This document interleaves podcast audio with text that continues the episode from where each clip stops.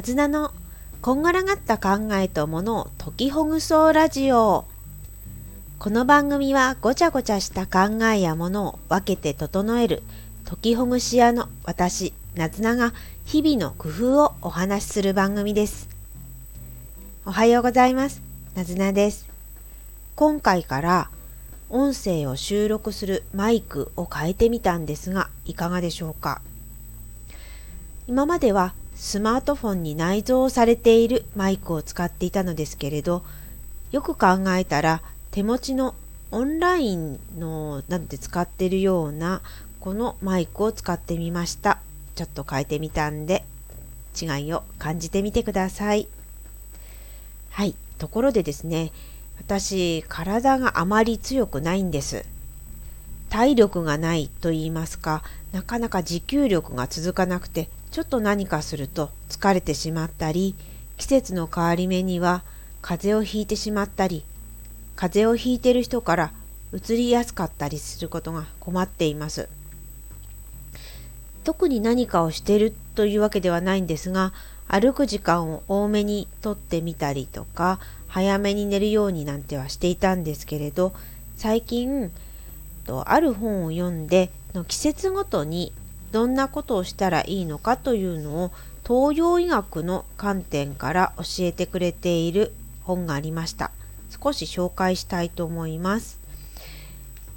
と本のタイトルが1週間に1つずついつも調子がいい人の体を動かす習慣休める習慣という鈴木千恵さんが書いている本です。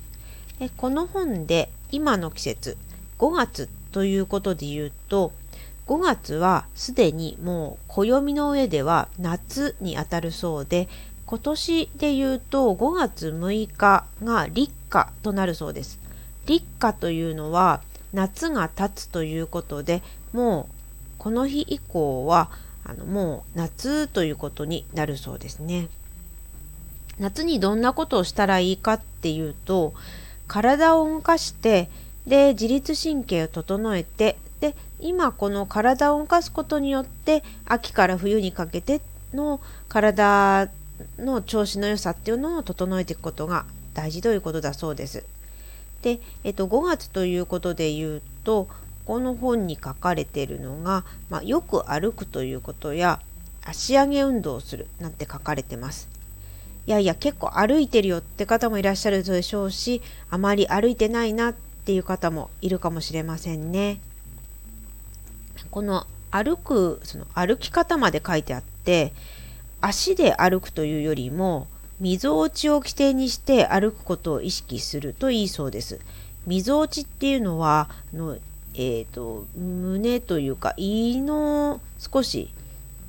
上？なのかな？すいません詳しくなくって。えっと胸骨のこのみぞおちの辺りにあるところ。そこのところを起点として足を前右足前左足前っていう風に動かすととってもいいそうです。私は今までこんな風なことを意識したことがなくってただただ歩いてるだけだったんですけど大股で歩くっていうこと以上にこのみぞおちを起点にして歩いてみようっていうのはとってもいいなっていうふうに感じたのでこれからやってみたいなと思います。皆さんは体調はいかがですか？結構暑い日が増えてきたりまた少し寒く戻ったりしていろいろ、ま、体のリズムがうまく回らないなっていう方もいるかもしれませんけれど比較的爽やかで歩きやすい日々が続いているので歩いてみてはいかがでしょうかみぞおちから意識して歩くということで今日は体の整えということでお話ししました